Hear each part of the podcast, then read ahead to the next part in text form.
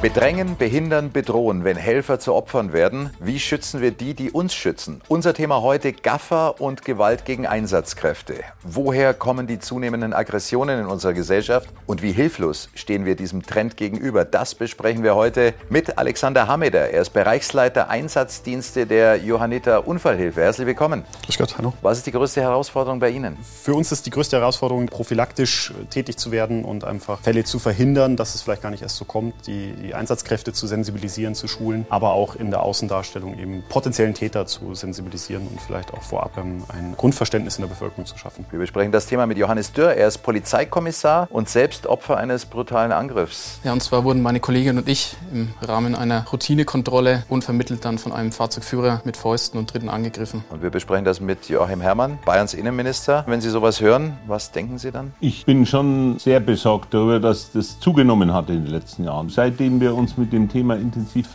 befassen und das vor allen Dingen jedes Jahr ein Landeslagebild erstellen, um einen Überblick zu haben, was tut sich da eigentlich. Seitdem erleben wir leider auch, dass es von Jahr zu Jahr zunimmt und das war natürlich jetzt gerade in den letzten zwölf Monaten nochmal ein besonderes Thema. Da hat sich viel verändert in Corona-Zeiten. Manches ist weggefallen und manches ist dazugenommen. Also es macht mich wirklich sehr besorgt. Und mein Name ist Roman Röll. Herzlich willkommen.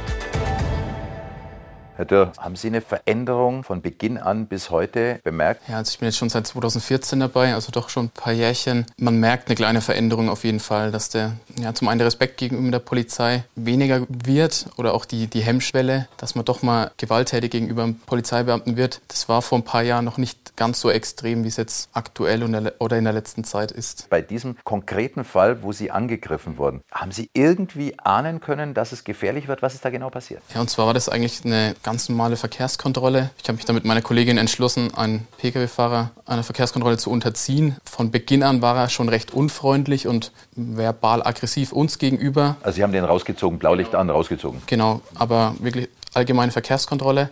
Machte allerdings nie für uns den Anschein, dass das jetzt irgendwie ausartet. Es war dann so, dass er seine Dokumente nicht mitgeführt hat, weshalb wir uns entschlossen haben, ihm da eine Verwarnung auszustellen. Bis dahin immer noch harmlos alles. Eigentlich alles harmlos, es war auch ein geringes Verwarnungsgeld. Und als meine Kollegin dann ihm die Verwarnung aushändigt, ähm, hat er dann komplett unvermittelt und auch mit voller Wucht mit der Faust meine Kollegin ins Gesicht geschlagen. Aus dem Auto raus. Die ist dann ausgestiegen war sie und neben dem Dienstfahrzeug hat er dann, also wirklich Faust ins Gesicht geschlagen und dann noch auf sie eingetreten. Wie haben Sie reagiert?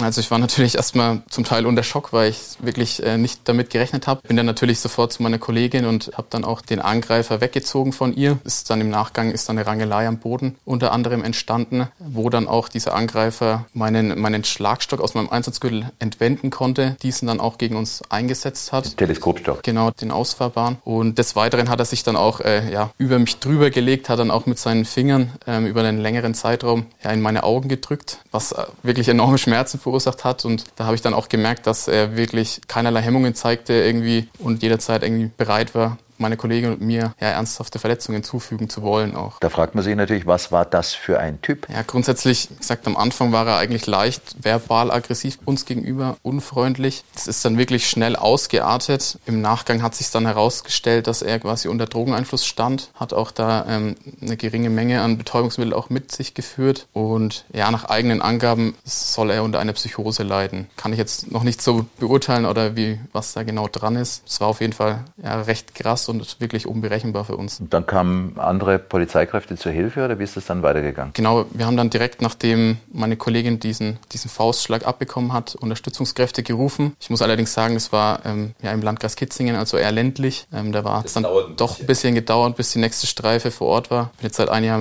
in München, da ist es natürlich ähm, was anderes. Aber wir haben es dann noch zu zweit geschafft, ähm, nachdem der, der Angreifer auch an meine Schusswaffe gelangen wollte. Das konnten wir zum Glück verhindern. Und unter dem Einsatz von ja, Pfefferspray Pfefferspray haben wir es dann geschafft, ihn zu überwältigen und auch so lange zu fixieren, bis quasi Unterstützungskräfte eingetroffen sind. Herr Minister, das hätte eine ähnliche Situation werden können wie im Landkreis München in Unterföhring mit der Beamtin. Ne? Ja, das kann natürlich sehr schnell eskalieren, denn wenn man es dann plötzlich aus heiter Himmel mit so einem Täter zu tun hat, äh, der sich dann womöglich auch noch der Waffen der Polizeikollegen bemächtigen will, äh, dann wird das natürlich äußerst riskant und umso gefährlicher. Äh, das ist aber genau, das denke ich mir immer, wenn sich manche Bürger manchmal auch beschweren, dass jetzt ein Polizeibeamter wieder nicht nur freundlich zu ihnen war und dergleichen, sich immer allein in diese Situation hinein äh, zu versetzen. Dass natürlich unsere Kollegen einerseits normal unterwegs sind, äh, freundlich im Bürger Auskunft geben, der nach äh, äh, irgendeiner Frage, wo er, wo er welche Straße jetzt findet und dergleichen mehr und das immer in der einer Sekunde auf die andere umschlagen kann. Und ich habe es plötzlich mit einem zu tun,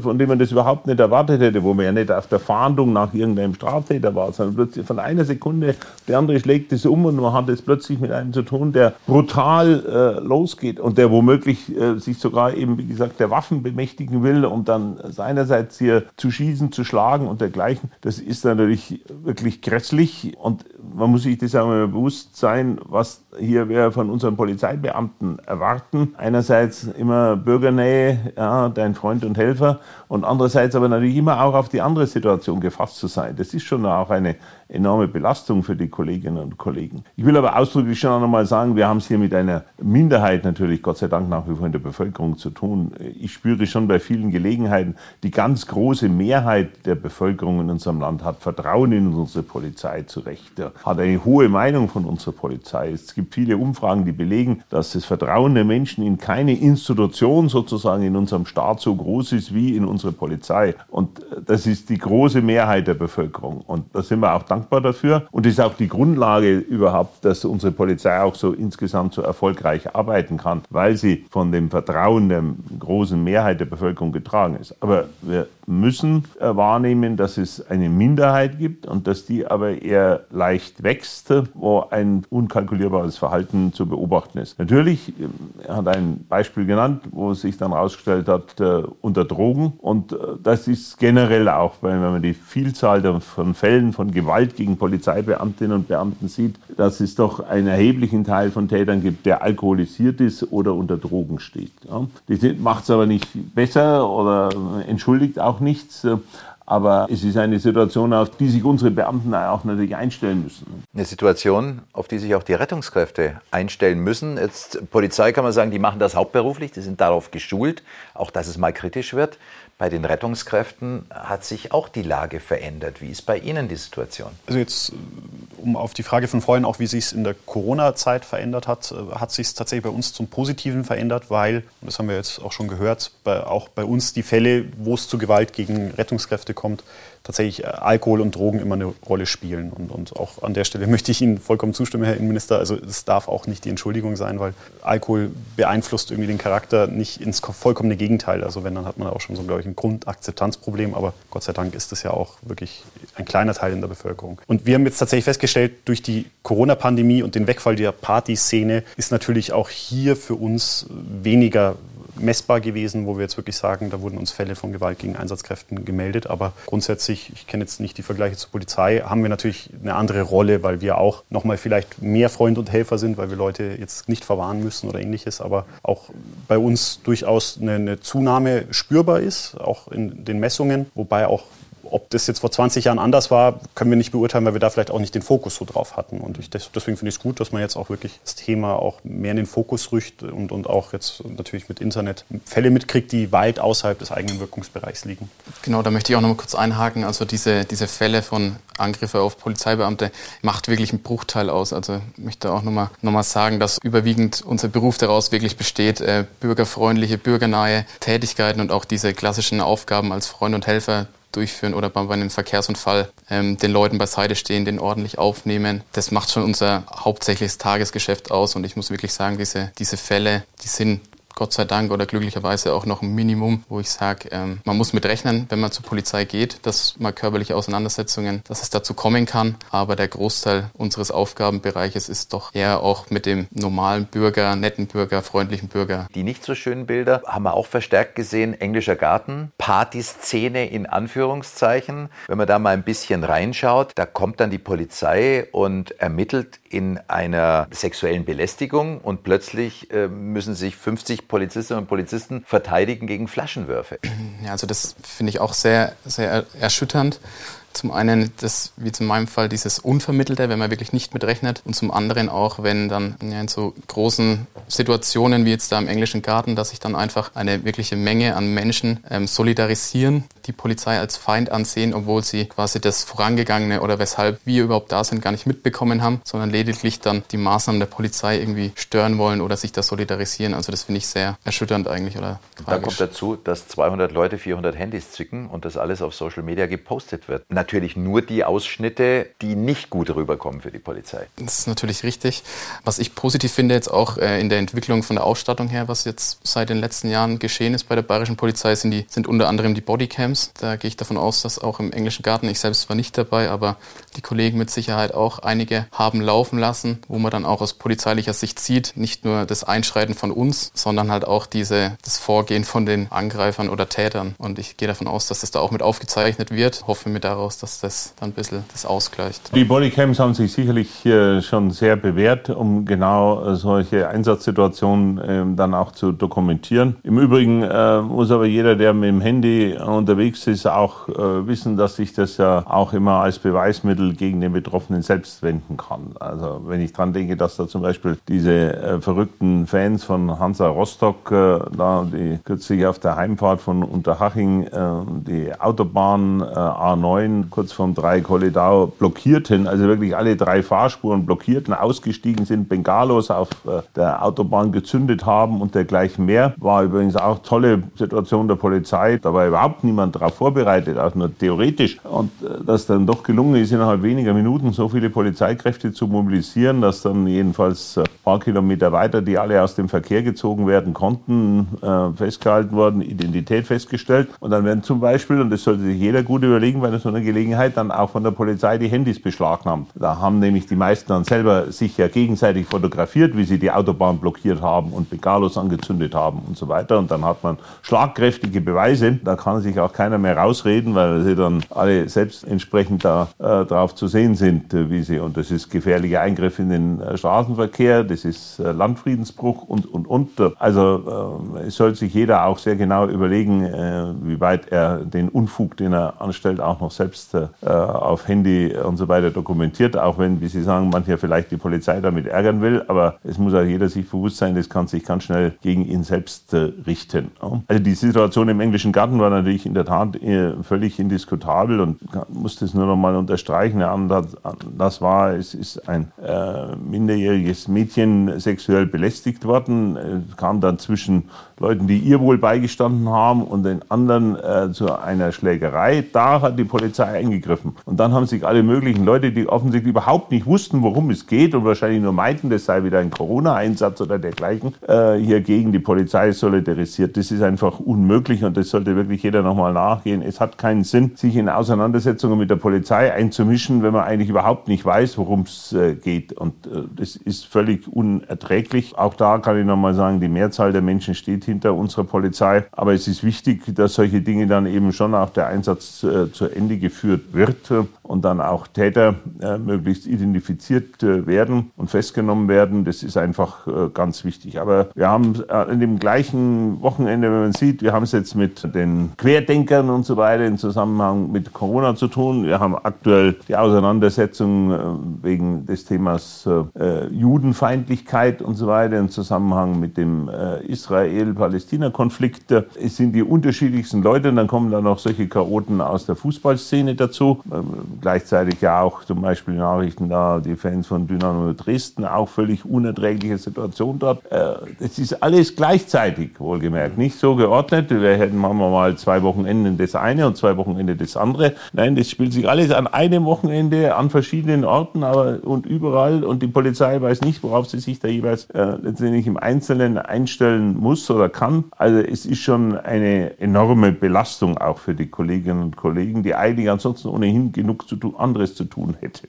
Ja. Aber ich kann nur sagen, ich bin unheimlich dankbar, dass wir diesen äh, Einsatzkompetenz äh, unserer Polizistinnen und Polizisten haben und dass die da auch ihren Kopf hinhalten. Und deshalb ist es wichtig, dass wir darüber reden, weil die halten alle täglich ihren Kopf für unser aller Sicherheit hin. Und deshalb muss dieser Staat auch mit dem Thema der, der Justiz, mit dem Thema der Strafen nach dem Strafgesetzbuch. Wir müssen allen Einsatzkräften der Polizei, aber natürlich auch der Rettungsdienste Polizeidienste, der Feuerwehrler, die auch manchmal angegriffen werden. Wir müssen denen einen bestmöglichen Schutz unseres Rechtsstaates geben. Als Schiedsrichter sagt man oft, wenn ich ein Spiel nicht sauber pfeife und zu viel durchgehen lasse, dann entgleitet es mir komplett. Woher kommt der Mut und Übermut von den Chaoten, dass sie sich der Polizei gegenüber dann so verhalten? Weil sie keine Konsequenzen zu befürchten haben oder was, was glauben Sie?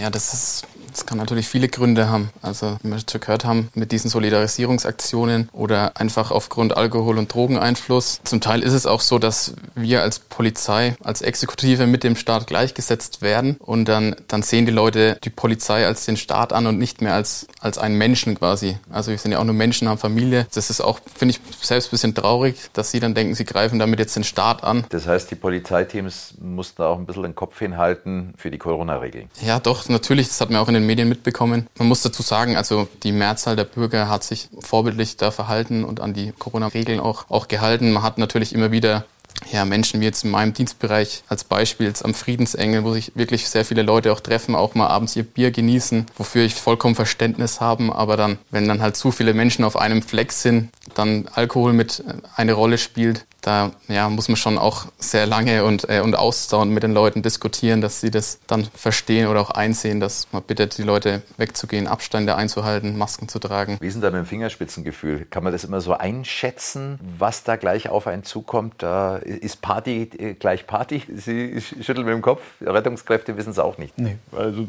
es ist, natürlich geht man davon aus, wenn es jetzt gewisse Örtlichkeiten gibt, sei es jetzt ähm, Feierlichkeiten oder wenn man vielleicht auch schon zu Wohnungen fährt, wo man die die Patienten auch schon kennt, weil sie vielleicht auch, ich sag mal, Stammpatienten sind oder ähnliches, gerade wenn sie der Szene angehören, geht man natürlich schon mit einer anderen Einstellung in den Einsatz rein, aber ähm, sehr häufig ist es, so wie jetzt beim Kollegen, vollkommen unvermittelt. Und, und also auch beim Rettungsdienst, wir haben tatsächlich dieses Problem, wie ja auch im englischen Garten. Die Leute kriegen so ihren Ausschnitt mit, denen fehlt vielleicht auch das Hintergrundwissen, die Erfahrung. Also jetzt für den Rettungsdienst gesprochen, für uns ist ja das Alltag. Für den Patienten, die Angehörigen und die Umstehenden ist das gerade eine absolute Ausnahmesituation. Und wir erleben häufig dann auch wirklich die Gewalt deswegen, weil wir uns aus Sicht der herumstehenden Personen, nicht einmal der Patienten, sondern der herumstehenden, zu wenig beeilen oder zu wenig schnell Maßnahmen ergreifen, wo man einfach sagt, wir fahren unsere Algorithmen ab, versuchen professionell ruhig zu sein, um auch hier nicht irgendwie im schnell, schnell Fehler zu machen. Da erleben wir auch sehr häufig, dass umstehende Leute sagen, jetzt schnell, ihr müsst doch helfen, beeilt euch, was, was stellt jetzt für blöde Fragen, fahrt ins Krankenhaus und ähnliches. Und da einfach die Perspektive natürlich fehlt und, und manchmal man auch das Gefühl hat, tatsächlich, es fehlt das Vertrauen, dass wir schon wissen, was wir machen und das Beherrschen, was wir jetzt halt gerade vorhaben. Und das führt dann eben zu Unverständnis und dann ist man halt so in seinem Ausschnitt, dass man dann emotional wird aufgrund dieser Ausnahmesituation. Und das kommt dann sehr unvermittelt, weil es tatsächlich überall passieren kann. Weil Sie sagen, wir kennen manchmal schon unsere Anführungszeichen Pappenheimer. Fährt man da manchmal auch mit einem mulmigen Gefühl hin oder teilweise vielleicht sogar mit Polizeiunterstützung? Beides, genau. Also es, es gibt tatsächlich Fälle, wo man nur mit Polizeiunterstützung hinfährt, auch im englischen Garten.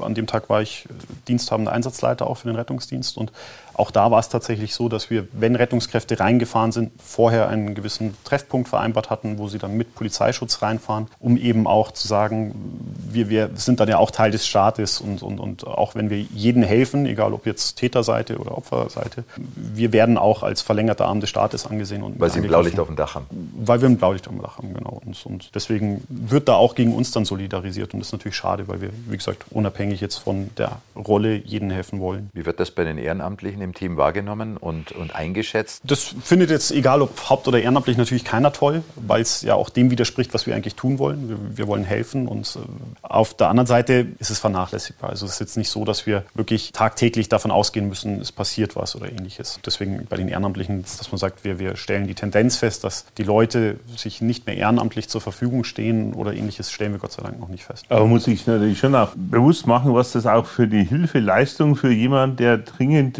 ähm, der Hilfe bedarf, auch in, in einer Notsituation eigentlich bedeutet. Da ist jemand im englischen Garten, der einen Herzinfarkt äh, leidet. Ja? Es wird der Notarzt gerufen. Ja? Und dann muss der Notarzt überlegen, ob er da jetzt einfach so reinfährt oder erst eine Polizeibegleitung anfordert, bevor er zu dem Herzinfarktpatienten fährt. Davon kann das Leben von dem Herzinfarktpatienten abhängen, ob der Notarzt jetzt zwei Minuten früher oder später kommt. Das muss sich jeder, der sowas veranstaltet, ja, und letztendlich Rettungskräfte sozusagen in diese Angstsituation versetzt, dass sie sich nicht mehr von sich aus auf dem schnellsten Weg zu so einem Patienten begeben, was damit eigentlich angerichtet wird und wie andere Menschen dadurch auch in Lebensgefahr gebracht werden, äh, dass man äh, überhaupt eine solche Situation, eine solche Szene verschafft. Ich halte es wirklich für mehr als problematisch und deshalb müssen wir da in der Tat auch darüber diskutieren, dass das eben nicht bloß irgendeine neue Form von Halligalli ist und da hat jemand seinen besonderen Fetz oder was, sondern das ist äh, nicht nur für die Helfer unerträglich, es gefährdet auch weitere Menschenleben. Und äh, deswegen muss man da auch klar sagen, sowas können wir auf gar keinen Fall akzeptieren und deshalb muss dann auch die Polizei schon auch konsequent äh, vorgehen, nicht nur da sozusagen, ja, dann heißt man Spielverderber oder sonst irgendwas. Nein, das ist kein Spaß, äh, solchen Zirkus zu machen. Ich habe mich mal quer durch die Republik und die Schweiz gelesen und äh, Österreich, es ist nahezu überall gleich. Am Zürichsee kann man abends fast nicht mehr auf die Case gehen, also auf diese äh, Promenaden, weil die ab Sonnenuntergang übernommen werden von Gruppen, die den Leuten, die dort spazieren gehen wollen, ein schlechtes Gefühl geben und natürlich auch die die Polizei bedrohen. Ist das ein gesellschaftliches Phänomen überall und wie stoppt man sowas? Oder kann man es gar nicht stoppen? Es ist natürlich schwierig in der jetzigen Situation, das umfassend zu analysieren, weil wir in der Tat, wie es ja schon angesprochen worden ist, natürlich im Moment auch die besonderen Auswirkungen der Corona-Situation haben. Dass wir jetzt im Moment, in dem Moment, wo das Wetter mal schöner ist, es regnet es auch wieder viel die letzten Tage, aber wenn das Wetter mal schöner ist, dass dann Leute, die lange Zeit jetzt praktisch überhaupt nichts raus durften, sozusagen, die kaum was erleben konnten und so weiter, dass die natürlich jetzt verstärkt rausgehen wollen in einer solchen Situation, dass die dann nicht mehr jeden Abstand einhalten und so weiter, aber einfach jetzt das mal genießen wollen. Auch hier äh, in unserer Landeshauptstadt. Das kann man von der Motivation her durchaus nachvollziehen und insofern kann man das, was jetzt im Moment geschieht, nicht so verallgemeinern. Da glaube ich, wenn sobald wir insgesamt wieder mehr Normalisierung haben, wenn die Infektionsrate weiter zurückgeht, dass sich vielleicht bei manchen, der da im Moment auch ein bisschen unberechenbar unterwegs ist, vielleicht sich wieder manches äh, normalisiert. Auf der anderen Seite muss man sehen, wenn man das vergleicht, wie hat sich das insgesamt in den letzten zwei Jahren entwickelt. Ja, die Corona-Situation hat ja auch äh, dazu geführt, dass wir zum Beispiel keine Zuschauer mehr bei den Fußballspielen hatten. Da hatte ich zunächst gedacht, na, das ist ja Entspannung. Ja, die Schlägereien, die wir bei jedem zweiten oder dritten größeren Fußballspiel hatten, wo man dann schon aufpasst, welche Gästefans kommen da wieder und wer klopft sich da wann und dergleichen. Ja, wenn keine Zuschauer zugelassen sind, haben wir an der Baustelle sozusagen ein bisschen Ruhe Ruhe. Und dann hat sich aber sehr schnell verlagert, dann äh, werden andere Gelegenheiten gesucht. Und dann gibt es eben schon welche, und das muss man dann schon noch ein bisschen, glaube ich, noch unterscheiden. Es gibt ja Personen, die aktenkundig werden, wo man offensichtlich merkt, die suchen gerade so die Situation, wo sich eine Schlägerei veranstaltet. Das wird ja auch äh,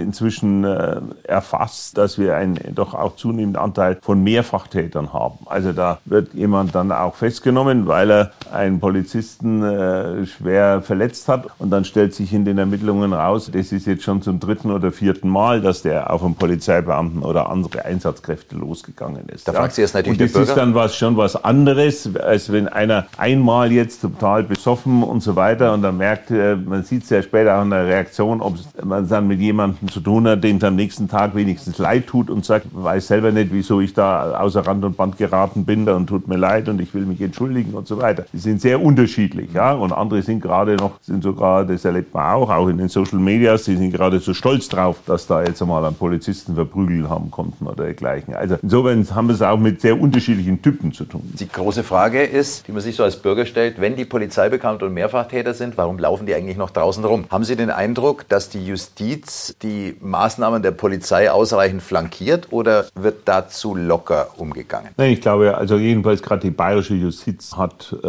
da schon ein starkes Verantwortungsbewusstsein und wir haben ja in äh, den letzten zwei Jahren jetzt mit der bayerischen Justiz da gerade auch äh, im Hinblick auf solche Angriffe auf Einsatzkräfte besondere Beschleunigungsverfahren entwickelt, damit wir dieses Ziel erreichen, dass die Strafe der Tat sozusagen äh, auf dem Fuße folgt, dass das sehr schnell geht. Das ist zunächst im Raum Regensburg schon im vergangenen Jahr äh, sehr erfolgreich vorangebracht worden und die bayerische Justiz hat jetzt entschieden, da bin ich auch dem Kollegen Eisenreich, dem Justizminister, sehr dankbar, dass das jetzt auf ganz Bayern ausgedehnt wird. Und dann ist es wichtig, dass natürlich natürlich auch äh, die Strafrahmen ausgeschöpft werden, gerade bei Mehrfachtätern. Äh, wir haben ja durchgesetzt auf Bundesebene vor drei Jahren, dass da wirklich jetzt höhere Strafen auch angedroht äh, werden. Höhere Mindeststrafe und auch ein höherer Strafrahmen nach oben, gerade bei Mehrfachtätern. Und äh, was mir auch damals ganz wichtig war, dass es nicht mehr nur um Vollzugsbeamte in einer Vollzugshandlung geht, sondern dass das jetzt so formuliert ist, generell äh, Angriffe auf die Ein äh, Einsatzkräfte. Es werden ja manchmal Polizeibeamte, Sie haben vorhin einen Fall geschildert, wo Sie den Verkehrskontrolle unterzogen haben. Wir haben ja auch schon Fälle, wo Polizeibeamte aus heiterem Himmel äh, angegriffen werden von jemandem, mit dem sie überhaupt nicht in Kontakt war, den sie auch gar nicht im Blick hatten. Und äh, dann werden sie trotzdem von so jemandem eingegangen. Das war nach den früheren Gesetzesformulierungen davon auch nicht erfasst und erst recht nicht die anderen. Jetzt haben wir eine klare strafgesetzliche Regelung, wo eben auch Einsatzkräfte der Feuerwehren, der Rettungskräfte, aber auch jeder Polizeibeamte, egal ob der jetzt gerade mit dem zu tun hat oder nicht, auf jeden Fall hier geschützt werden.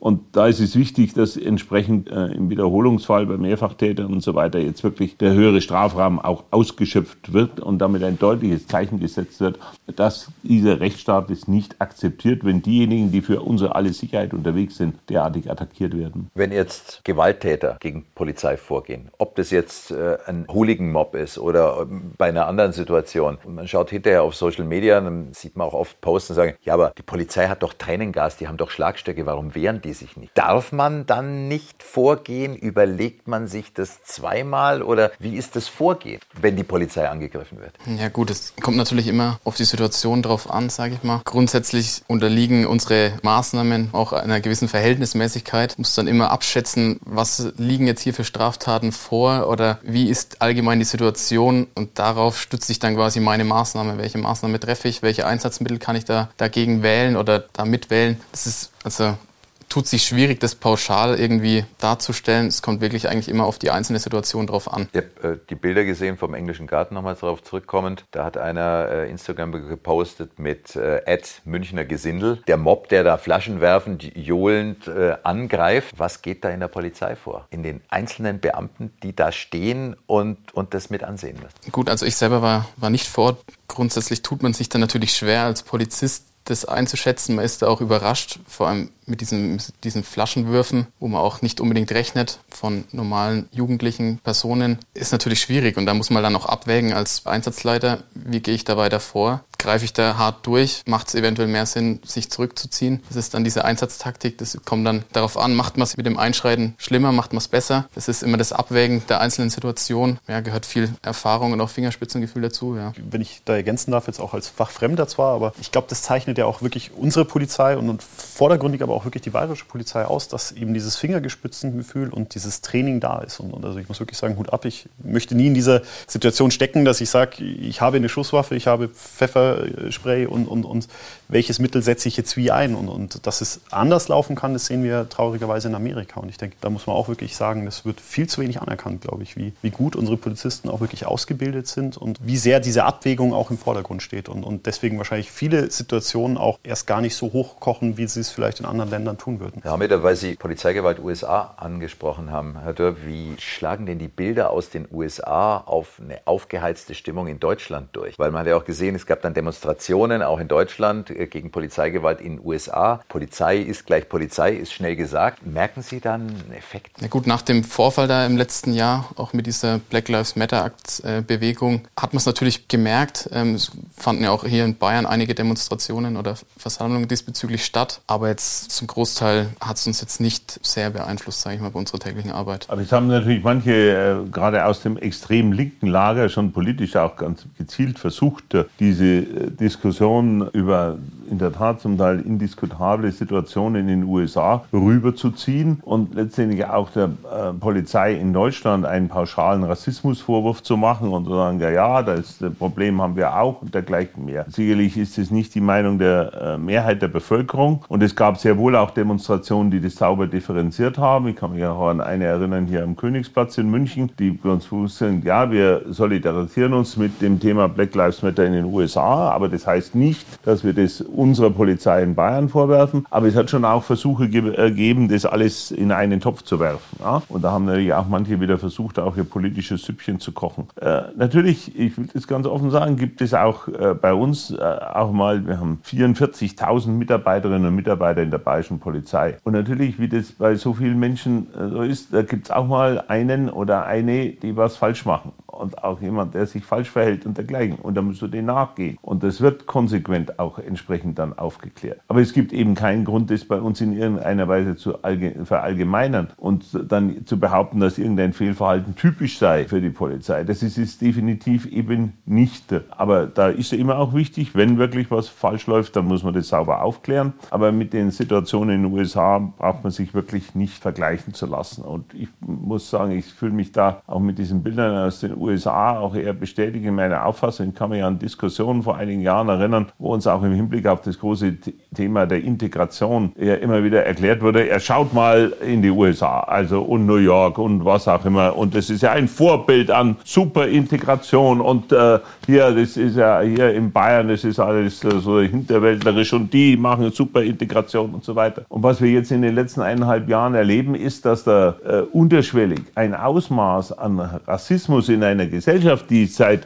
äh, 200, 300 Jahren in Schwarz und Weiß und äh, ursprüngliche Bevölkerung des Landes und so weiter zusammenlebt äh, und wo man offensichtlich, sobald ein Konflikt losbricht, dann riesen Probleme da im äh, Zusammenleben und so weiter da sind. Und insofern, da kann ich nur sagen, äh, also da brauchen wir uns bestimmt äh, nicht verstecken, sondern ganz im Gegenteil, da glaube ich, läuft es bei uns wesentlich respektvoller gegenüber einander auch. Und das ist aber umgekehrt jetzt gerade, und das macht mich besorgt, natürlich auch in dieser neuen antisemitischen Themen, die jetzt nicht von rechtsextremer Seite, sondern von Arabern oder anderen Muslimen hier kommen, nicht pauschal allen Muslimen, aber einigen eben, wo wir sagen müssen, ja, bei uns herrscht Respekt vor dem anderen. Bei uns muss Toleranz herrschen. Ja, wir respektieren Religionsfreiheit, aber wir erwarten von jedem Muslim, der in unserem Land lebt, dass er auch die Religionsfreiheit beispielsweise von jüdischen Mitbürgern und von Christen respektiert. Nur auf dieser Grundlage, dass die Grundrechte für alle gelten und von allen gegenseitig respektiert werden,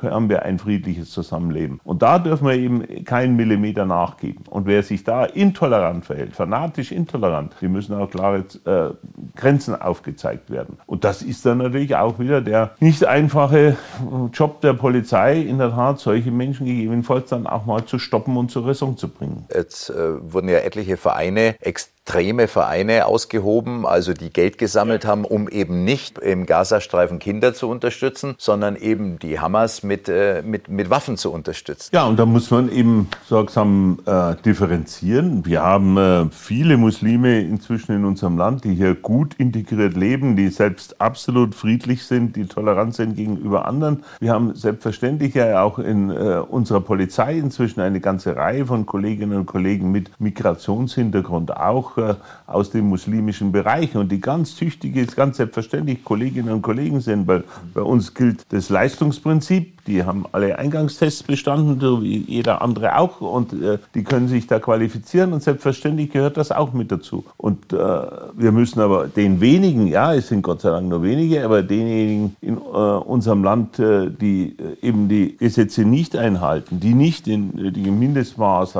Respekt und Toleranz ihren Mitbürgern gegenüberbringen, da muss man schon eben auch ähm, wachsam sein und da darf man auch nicht wegschauen. Und deshalb äh, ist es jetzt auch so wichtig. Ja?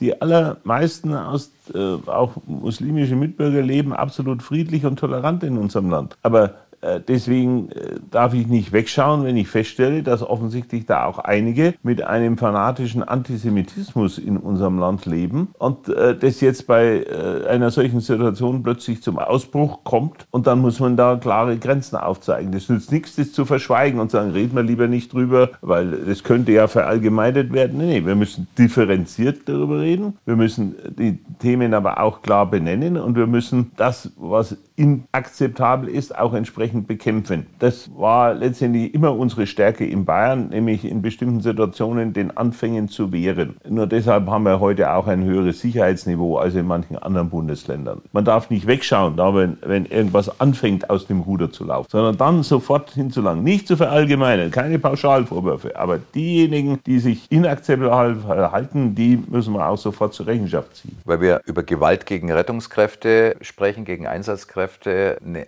gewisse Form der Gewalt ist ja auch Gaffen. Ähm, eigentlich ganz schlimme Zahlen. Durchschnittlich 26 Gaffer pro Einsatz. Das habe ich gar nicht geglaubt. Was haben die Leute davon? Meine persönliche Meinung ist, dass wahrscheinlich durchaus die Welt, in der wir gerade leben, ja, mit Digitalisierung und Social Media und so, dass die natürlich da ein ganz mächtiger Katalysator ist, um, um einfach eine gewisse Neugierde war wahrscheinlich schon immer da und ist menschlich, aber jetzt auch noch dieses vielleicht auch Geltungsbedürfnis und, und juhu, stelle ich gleich mal bei Facebook rein, kriege ich ein paar Likes oder sowas, dass das auch noch mal viel mehr dazu motiviert, einfach diese Informationsbedürfnisse Bedürfnisse vielleicht auch zu stillen. Tatsächlich erschließt sich mir der Grundgedanke nicht, weil ich, ich würde es nicht so machen, aber leider erleben wir das sehr häufig. Was machen die dann? Äh, stellen sie sich tatsächlich mit dem Handy neben, neben einen Einsatz hin, wo sie ein Leben retten und filmen da und posten? Also äh, es gibt wirklich vollkommen unterschiedliche Ausprägungen bis hin zu, dass Rettungskräfte behindert werden, weil Leute einfach mal sagen, hier, geh mal schnell aus dem Bild, lass mich ein Foto machen äh, oder auch gar keinen Platz für uns machen.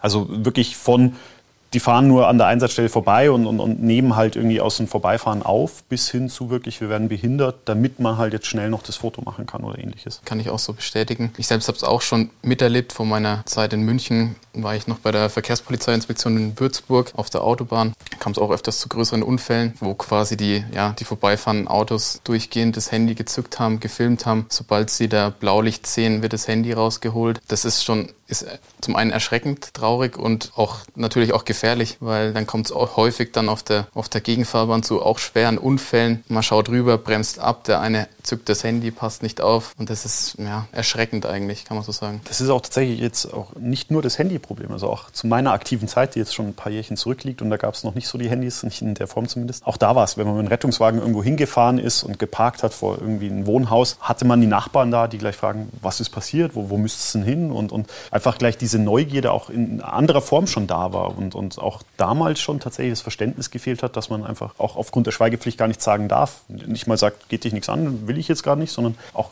gar nicht darf. Und, und, und ich glaube, das ist wirklich so ein ureigenes äh, Informationsbedürfnis des Menschen. Also ich will es damit auch nicht entschuldigen, weil, wie gesagt, mir fehlt jedes Verständnis, aber ich glaube, das Potenzial hat jeder und deswegen ist uns auch tatsächlich so wichtig, dass man auch dieses Verständnis schafft, dass Gaffen tatsächlich einfach schädlich ist. Entweder durch die Behinderung der Rettungskräfte, aber auch wirklich aus Sicht des Patienten fehlt uns das Verständnis, weil da wirklich seine Persönlichkeitsrechte und ähnliches gestört und tief eingegriffen werden. Und, und da wollen wir auch sagen, das darf nicht akzeptiert werden und freuen uns, dass das ja auch eine Strafe ist. Genau, und da wird aber natürlich, das muss man klar sehen, durch die Handys und Social Media natürlich schon eine noch weitere, ich sage ganz bewusst, unmoralische Dimension jetzt geschaffen. Weil äh, das hat einen früher in der Tat schon genervt, wenn so ein Gaffer da war oder einer Neugier, äh, was ist da äh, an der nächsten Straßenecke los und so weiter und steht da, wie Sie beschrieben haben, neugierig daneben. Aber es hat natürlich einfach eine andere Dimension, wenn der jetzt sein Handy zückt und äh, womöglich das verunfallte Opfer auch noch fotografiert und dann stellt er diese Bilder ins Netz und die werden dann tausendfach an andere weitertransportiert. Nicht nur, dass es verboten ist, ich finde das einfach zutiefst unanständig. Egal ob Neugier oder was da sonst für eine Lust damit verbunden ist, das am, am Leid anderer Menschen sich da hinzuhängen und das dann auch noch so äh, stolz äh, rumzuverbreiten. Äh, das ist unmöglich. Äh, da braucht man sonst nicht mehr über die Menschlichkeit in unserer Gesellschaft reden, wenn man sich mit solchen Dingen wichtig machen will. Da muss man einfach wirklich Klartext drüber reden und solchen Leuten auch deutlich sagen, das ist unanständig. Und ich kann übrigens nur jedem sagen, jeder, der dann solche Fotos womöglich irgendwo bekommt, auf sein Handy weitergeleitet und sonst was und meint, er muss sie dann auch noch weiter verbreiten, der ist um keinen dort besser, der ist genauso schlimm. Herr Dörr, jetzt haben Sie sowieso schon viel zu tun, jetzt müssen Sie auch noch um, um sich um Gaffer kümmern beim Einsatz. Ja, ist wirklich so. Wenn man dann bei einem größeren Unfall Unfall steht, ist eigentlich mit der Unfallaufnahme, mit dem Dasein für die Betroffenen schon extrem beschäftigt, braucht dann noch extra Einsatzkräfte, die sich um die Gaffer kümmert. Äh, ich musste aber auch mal ein Lob an die Justiz jetzt aussprechen. 2017, ähm, damals war es noch so, da konnten wir lediglich diese Gaffer verwarnen mit dem üblichen Handyverstoß am Steuer, das heißt diese 100 Euro. Und da hat sich in den letzten Jahren doch auch was getan, dass dieses Fotografieren von einer Person, die der Hilflosigkeit ist, alleine das Herstellen der Bildaufnahme schon eine Straftat jetzt darstellt. Da können wir als Polizei natürlich dann auch die Personen besser zur Rechenschaft ziehen und dann auch erleben die das auch mal, dass das wirklich verboten ist und auch das Verbreiten von solchen Fotos kein Spaß ist und auch nicht der, der Neugierde halber, sondern wirklich für die Angehörigen und auch für das Opfer tragisch und traurig. Die Polizei hat jetzt die Möglichkeit durchzugreifen. Von den Johannitern haben Sie einen anderen Ansatz gewählt? Wir haben ein Pilotprojekt, das wir jetzt starten. Das heißt Gaffen tötet. Wir planen, dass wir unsere Rettungswegen an den Seiten und, und hinten und auch unsere Ausrüstung mit äh, QR-Codes bekleben, um eben die Menschen, die dann im Vorbeifahren das fotografieren, das Handy erkennt den QR-Code und, und dann ploppt er auf. Wenn man draufklickt, wird man auf die Webseite eben Gaffen tötet weitergeleitet, um dort einfach wirklich das Bewusstsein zu schaffen. Weil so wie es der Herr Innenminister ja gerade gesagt hat, man muss wirklich in aller Deutlichkeit sagen, das ist kein Kavaliersdelikt und ich kann wirklich nur jedem, der solche Fotos macht oder weiterverbreitet, sagen, versetz dich bitte in die Rolle des Menschen rein, der da liegt. Würdest du das dann toll finden, wenn von dir im Internet genau solche Fotos kursieren? Und, und da reden wir wirklich von Menschenwürde und Ähnlichem. Und dieses Verständnis wollen wir damit schaffen. Damit hoffen wir, dass wir auch wirklich dieses Verständnis schaffen, um dieses Phänomen hoffentlich wieder mehr einzudämmen. Vor zwei Jahren gab es eine Aktion von Bayern 3, Hashtag Gaffen geht gar nicht, wurde wirklich extrem positiv angenommen. Würden Sie sagen, dass sich mittlerweile etwas getan hat, dass es weniger Gaffer gibt oder dass das ein Phänomen ist, das einfach wie eine Welle weiterrollt? Ich persönlich, das jetzt aber nur subjektiv tatsächlich, würde sagen, es, geht unverändert weiter. Also wir, wir erleben es immer noch, dass an keiner Unfallstelle auf der Autobahn nicht irgendjemand mit dem Handy am Steuer vorbeifährt. Also insofern ist ist das Verständnis leider noch nicht so da, auch wenn die Aktion damals sehr gut war. Auch nüchtern betrachtet sind auch alle Menschen gegen Gaffen, aber irgendwie gibt es dann doch immer wieder genug, auch die heute noch trotz auch damals Gaffen geht gar nicht, äh, das Handy zücken und filmen. Können Sie irgendwie eingrenzen, was das für Menschen sind? Ist das ein gewisser Typus oder ist das quer durch alle Alters- und gesellschaftlichen Gruppen? Also kann ich tatsächlich nicht, weil man ja auch gerade seiner Arbeit nachgeht und selten die Leute anhält und sagt, hier, sag mal bitte beruflicher Hintergrund oder ähnliches, sondern... Füll mal einen Fragebogen es, aus. Ich, ich fürchte tatsächlich leider, dass es wahrscheinlich schon so ein Querschnitt durch die Bevölkerung auch sein kann und ist. Aber kann ich äh, vom Kollegen so bestätigen. Also kann man wirklich nicht pauschal sagen, wer das ist, sondern wirklich ein Querschnitt, aber die Thematik bleibt, denke ich, weiter wichtig und da muss man auch präventiv dranbleiben, dass das immer wieder. Also ich glaube schon, man muss da weiter rangehen. Wir haben das Thema ja überhaupt auch, was die Gaffer anbetrifft, zum Beispiel Thema Rettungsgasse bilden, weil das ist schon mal das Wichtige, äh, dass überhaupt Rettungskräfte hinkommen. Unfallsituationen auf der Autobahn und ähnliches mehr.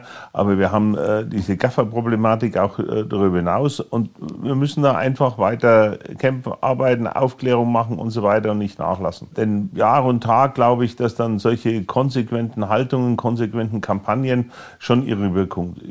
Also wenn ich sehe über die sagen wir, letzten 30, 40 Jahre, Thema zum Beispiel Alkohol am Steuer, Alkohol auf der Straße, habe ich schon den Eindruck, dass wir bei einem erheblichen Teil der Bevölkerung Bevölkerung einen Bewusstseinswandel erreicht haben. Es wird heute wesentlich weniger alkoholisiert Auto gefahren, als das noch vor 30 oder 40 Jahren der Fall war. Und da merkt man, es lohnt sich schon, ja, steht der Tropfen hüllt den Stein. Es gibt immer wieder krasse Verstöße, aber auch in der Mehrzahl der jungen Generation habe ich heute wirklich den Eindruck, wenn die, äh, was weiß ich, jetzt lassen wir mal Corona beiseite, aber am, am Samstagabend irgendwo hinfahren, da wird vorher abgesprochen, einer bleibt auf jeden Fall nüchtern, der das Auto fährt, die anderen äh, drei oder vier können trinken oder was auch immer. Aber es ist, ich habe das Gefühl, da haben diese Kampagnen jahrelang schon Wirkung. Wir haben, das Problem hat sich nicht in die Luft aufgelöst, aber es ist merklich geringer geworden.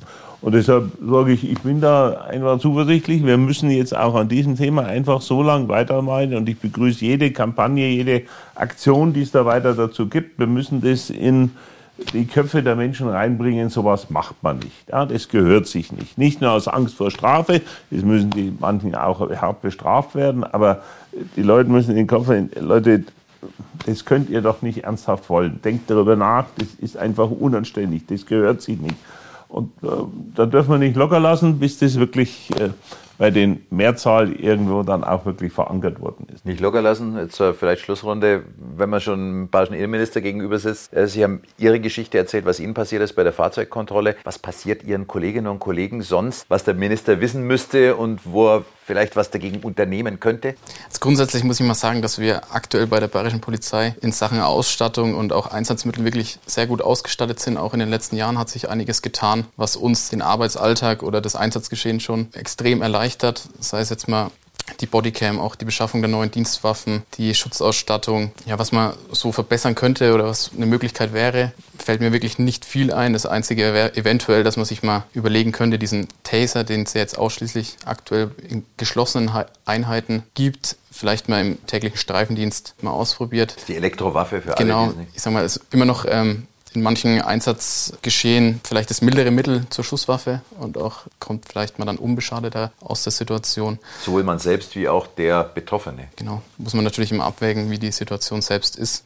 Ja, und zum anderen wäre es eine Überlegung, mal vielleicht so eine Art polizeiliche Videoüberwachung, wie wir es schon mal hatten im Vorhin über den englischen Garten im öffentlichen Raum, dass man sich sowas mal überlegt an gewissen Plätzen und Orten, weil so eine, meiner Meinung nach, so eine Videoüberwachung schon ähm, sehr großen präventiven Charakter hat und natürlich auch dann im, im Nachgang in Sachen Repression zur Strafverfolgung schon beitragen könnte. Wobei sowas natürlich dann immer sehr abzuwägen ist und das wird erst sehr kritisch immer öffentlich diskutiert, wenn Videoüberwachung installiert wird. Also wir haben die Videoüberwachung ja in den letzten 20 Jahren vor allen Dingen im öffentlichen Personennahverkehr deutlich ausgebaut. Dort ist es äh, natürlich unter strengen Vorschriften, Datenschutzrecht und so weiter auch möglich, weil ja da vor allen Dingen die jeweiligen Verkehrsträger selber das im Rahmen ihres Hausrechts äh, auch machen machen können. Das jetzt die Münchner Verkehrsgesellschaft für die U-Bahn ist oder die Deutsche Bahn für die S-Bahn und dergleichen. Äh, und das ist auf jeden Fall ein ganz wichtiges Thema zur Verbesserung der Sicherheit dort und hat auch merklich beigetragen, hat übrigens auch bei einer großen Mehrheit der Bevölkerung volle Akzeptanz. Das sind in allen Umfragen ist immer eine riesige Mehrheit findet es gut, dass die Videoüberwachung da ist. Ja. Ansonsten im öffentlichen Raum, auf öffentlichen Plätzen, Straßen gibt es relativ